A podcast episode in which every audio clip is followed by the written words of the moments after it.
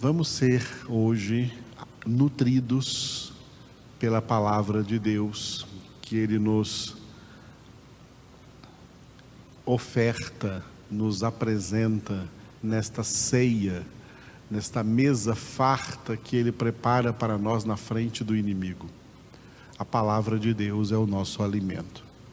Vamos começar hoje alimentando-nos com o último capítulo do livro de Ruth. Ruth, capítulo 4. Encerrando hoje, então, o livro de Ruth. Enquanto lemos, a palavra de Deus estará agindo na sua vida. Ruth, capítulo de número 4. Boaz subiu à porta da cidade e assentou-se ali. Eis que o resgatador de que Boaz havia falado ia passando. Então lhe disse: Ó oh, Fulano, chega-te para aqui e assenta-te. Ele se virou e se assentou. Então Boaz tomou dez homens dos anciãos da cidade e disse: Assentai-vos aqui. E assentaram-se. Disse ao resgatador: Aquela parte da terra que foi de Elimeleque, nosso irmão, Noemi, que retornou da terra dos Moabitas, a tem para venda. Resolvi, pois, informar-te disso e dizer-te: compra-a na presença destes que estão sentados aqui e na de meu povo. Se queres resgatá-la, resgata-a. Se não, declara-mo para que eu o saiba, pois outro não há senão tu que a resgate, e eu depois de ti. Respondeu ele: Eu a resgatarei. Disse, porém, Boaz: No dia em que tomares a terra da mão de Noemi, também a tomarás da mão de Ruth, a Moabita, já viúva, para suscitar o nome do esposo falecido sobre a herança dele. Então disse o resgatador: Para mim não a poderei resgatar, para que não prejudique a minha. Redime tu o que me cumpria resgatar, porque eu não poderei fazê-lo. Este era outrora o costume em Israel quanto a resgates e permutas. O que queria confirmar qualquer negócio tirava o calçado e o dava ao seu parceiro. Assim se confirmava negócio em Israel. Disse, pois, o resgatador a Boaz: Compra tu. E tirou o calçado. Então Boaz disse aos anciãos e a todo o povo: Sois hoje testemunhas de que comprei da mão de Noemi tudo o que pertencia a Elimeleque, a Quilion e a Malom. E também tomo por mulher Ruth, a Moabita, que foi esposa de Malom, para suscitar o nome deste sobre a sua herança, para que este nome não seja exterminado dentre seus irmãos e da porta da sua cidade. Disto sois hoje testemunhas. Todo o povo que estava na porta e os anciãos disseram: Somos testemunhas. O Senhor faça esta mulher que entra na tua casa como a Raquel e como a Lia, que ambas edificaram a casa de Israel. E tu, Boaz, ate valorosamente em Efrata e faze-te nome afamado em Belém. Seja a tua casa como a casa de Pérez, que Tamar teve de Judá, pela prole que o Senhor te der desta jovem. Assim tomou Boaz a Ruth e ela passou a ser a sua mulher. Coabitou com ela e o Senhor lhe concedeu que concebesse e teve um filho.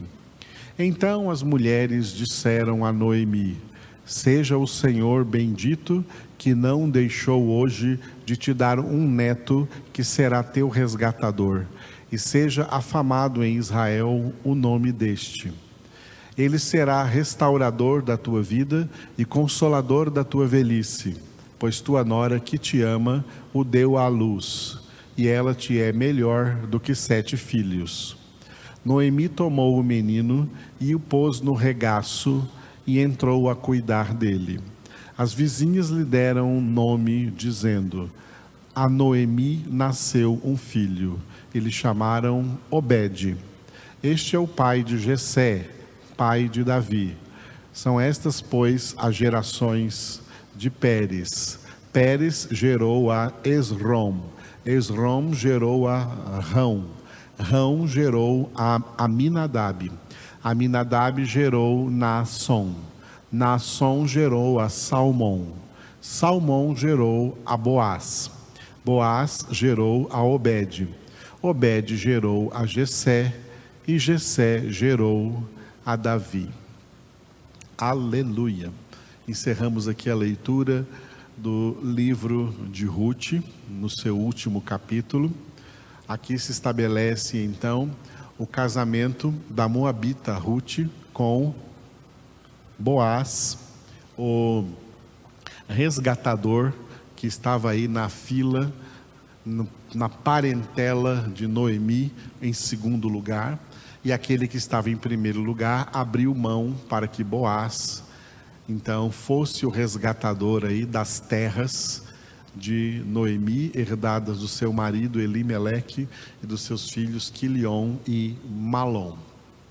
Ruth foi mulher de Malom, que morreu também lá na terra de Moabe, onde morreu também seu irmão Quilion, e antes deles morreu também o pai deles, Elimeleque, e as duas viúvas, então, Noemi e sua sogra desculpe, Noemi e sua nora Ruth voltaram da terra de Moabe. Noemi, então, age com sabedoria para que, aconselhando a sua nora Ruth, para que ela soubesse então aproximar-se com sabedoria de Boaz, e Boaz então a toma por sua mulher e tem um filho chamado Obed. Entrando aí então na genealogia de Jesus Cristo, da qual Boaz já fazia parte. Esse texto cita explícita e ao mesmo tempo implicitamente três mulheres que não eram da linhagem de Abraão. Cita aqui nesse texto, por exemplo, a sogra de Judá. Tá? Cita, por exemplo, aqui a sogra de Judá, que no versículo 12 é citada: Seja a tua casa como a casa de Pérez, que Tamar teve de Judá, pela prole que o Senhor te der desta jovem. Então, Pérez, que fazia parte então já da genealogia messiânica, da genealogia de Jesus Cristo, foi filho de Judá. Abraão gerou Isaac, de Isaac veio Jacó, Jacó, cujo nome Deus mudou para Israel, que seria então, viria a ser então o nome dessa nação instituída na antiga aliança a nação de Israel. E de Israel nasceram doze homens, que seriam os doze chefes, os doze cabeças das doze tribos de Israel. Em uma dessas tribos estava a linhagem messiânica, na tribo de Judá. E na história de Judá, tem alguns elementos assim que a gente acha estranhos, no mínimo esquisitos, em que levam Judá a ter um filho da sua nora. Ele não sabia na época que era sua nora. Ele achava que era uma prostituta que ele achou na rua, mas era sua nora que havia ficado viúva do seu filho e os seus irmãos não quiseram dar descendência para ele e por isso Deus também matou esses irmãos, filhos de Judá. E Judá então teve mais um filho com essa prostituta, que ele achava que era prostituta, mas não era, era a sua própria nora Tamar. Tamar, que não era da linhagem de Abraão, Isaac e Jacó. Primeira mulher que não era aí da linhagem de Abraão, Isaac e Jacó na genealogia de Jesus. De Tamar, ele teve então Pérez. Né? Teve então Pérez, e aí então continuou a descendência, né? Daí então continuou a descendência de Jesus Cristo, a genealogia que levou que levou até Jesus Cristo. Então no versículo 18, nós vemos então, estas são as gerações de Pérez. Pérez gerou a Esron. Esron gerou a Rão. Rão gerou a Aminadab. Aminadab gerou Naasson. Naasson gerou Salmão. Salmão foi o que se casou também com uma prostituta, e essa era prostituta mesmo, não estava como Tamar, disfarçada de prostituta, essa era uma prostituta cananita da cidade de Jericó, mas que converteu-se ao Deus de Israel, ao Deus de Abraão, Isaac e Jacó, e manifestou a sua fé escondendo os espias. Por isso Deus então a agregou ao seu povo e ela se casou com Salmão. E Salmão e com Salmão ela teve Boaz. Boaz, portanto, filho de um homem, Salmão, legítimo da tribo de Judá, que casou-se com uma cananita que não era do sangue de Israel, a prostituta Raabe. E agora Boaz se casa com a terceira mulher, que também não era da linhagem de Abraão, era moabita, não era do povo de Israel, era do povo de Moabe, e essas formando assim essas três mulheres aí que entraram na genealogia de Cristo Jesus, tá? Na genealogia do Senhor Jesus. Depois nós temos o caso de Davi, o último, o último a ser o último nome a ser citado aqui no livro de Ruth é Davi, porque o filho que Boaz teve com Ruth chamou-se Obed. Obed foi o pai de Jessé e Jessé foi o pai de Davi. Davi teve uma vida quanto ao casamento, uma vida marcada pela poligamia. Ele teve algumas mulheres, não apenas uma mulher. E uma dessas mulheres foi a mulher com a qual ele havia cometido adultério, que era a mulher de Urias, soldado do seu exército. A mulher chamava-se Batseba e essa história está em segundo, segundo livro de Samuel, capítulo de número 11. E de Batseba ele teve então depois Salomão, continuando então aí a genealogia de Cristo Jesus. Muitas pessoas fizeram parte dessa genealogia de Jesus, e não somente pessoas de Israel, mas pessoas também de outras nações, e essas pessoas de outras nações estavam representando todo o povo gentílico, todas as pessoas de outras nações aí na genealogia de Jesus Cristo todos pecadores. Todos pecadores.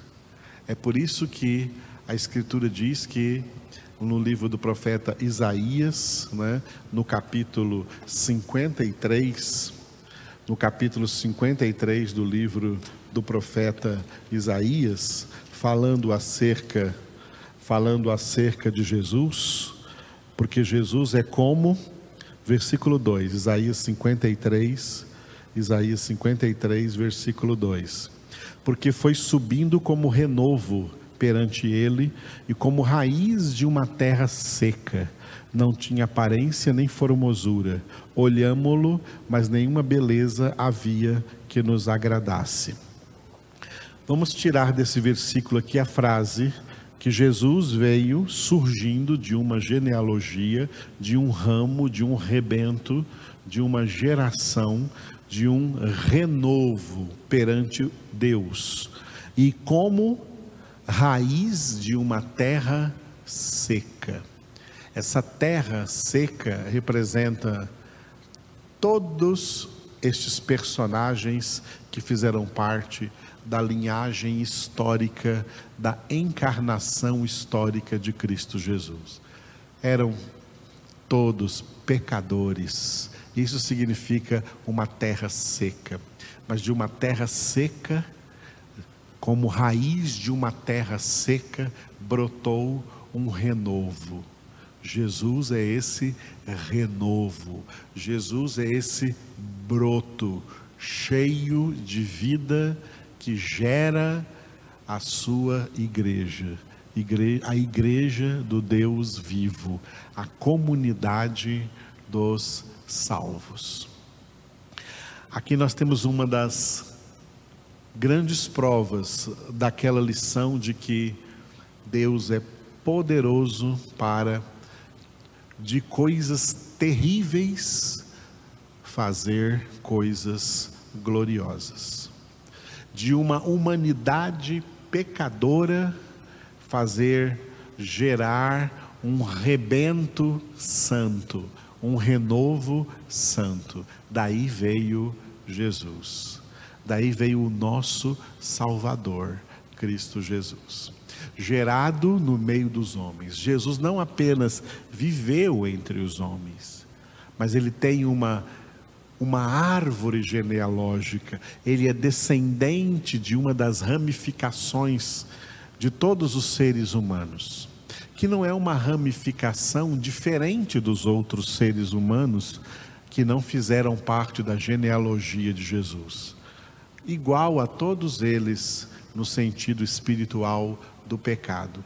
Todos vieram ao mundo em estado de pecado, mas mesmo assim o Senhor escolheu uma geração, uma raça de pessoas, uma linhagem de pessoas, todos pecadores, e do meio de pecadores, Ele está encarnando historicamente o homem mais santo que pisou nessa terra, o homem Jesus. Jesus, na sua natureza humana, Jesus é um homem e ao mesmo tempo Deus. Jesus é uma única pessoa que passou a ter duas naturezas para poder nos salvar.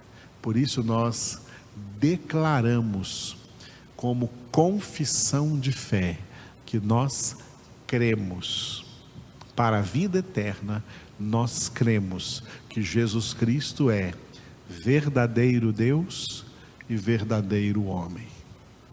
Vindo de uma linhagem humana, comparada aqui em Isaías 53, 2, como terra seca, porque é uma linhagem humana, como todas as demais linhagens humanas, pecadoras, formada de pecadores.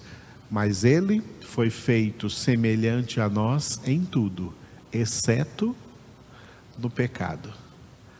Jesus é santo, por isso é o nosso Salvador e também é o nosso modelo de santidade.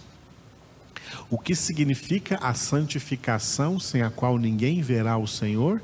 Significa corrermos atrás deste alvo, de ser semelhantes a Jesus, de ser imitadores de Jesus, de ter a mesma mente de Cristo, como Paulo diz em 1 Coríntios 2,16, o homem espiritual tem a mente de Cristo. Nós queremos pensar como Cristo, queremos falar como Cristo, queremos viver como Cristo, queremos agir como Cristo, e o grande milagre é que Ele mesmo vem viver em nós para que já não nós vivamos, mas Ele viva em nós. E a nossa vida presente na carne, como Paulo disse em Gálatas 2:20, nós a vivamos pela fé no Filho de Deus que nos amou e a si mesmo se entregou por nós. Este é Jesus. Jesus está presente em todos os livros do Antigo Testamento em todas as histórias narradas no Antigo Testamento. Jesus está muito presente nessa pequena história de quatro capítulos aí no livro chamado Ruth. Jesus entrou na vida de Ruth, porque ela foi escolhida por Deus para ser um dos instrumentos da encarnação histórica do Filho de Deus. Assim também o Senhor tem para cada um de nós um plano exclusivo. Deus tem um plano na sua vida. Submeta-se ao Senhor, humilhe-se diante da poderosa mão de Deus, aproxime-se da sarça ardente, como Moisés fez, significa aproximar-se da palavra de Deus, para nela meditar de dia e de noite, porque assim como Moisés ouviu a voz de Deus falando com ele do meio da sarça, aqui, do meio da palavra, o Senhor falará contigo e passo a passo revelará na sua vida o plano exclusivo que ele tem com você. Entregue-se ao Senhor. Ore comigo.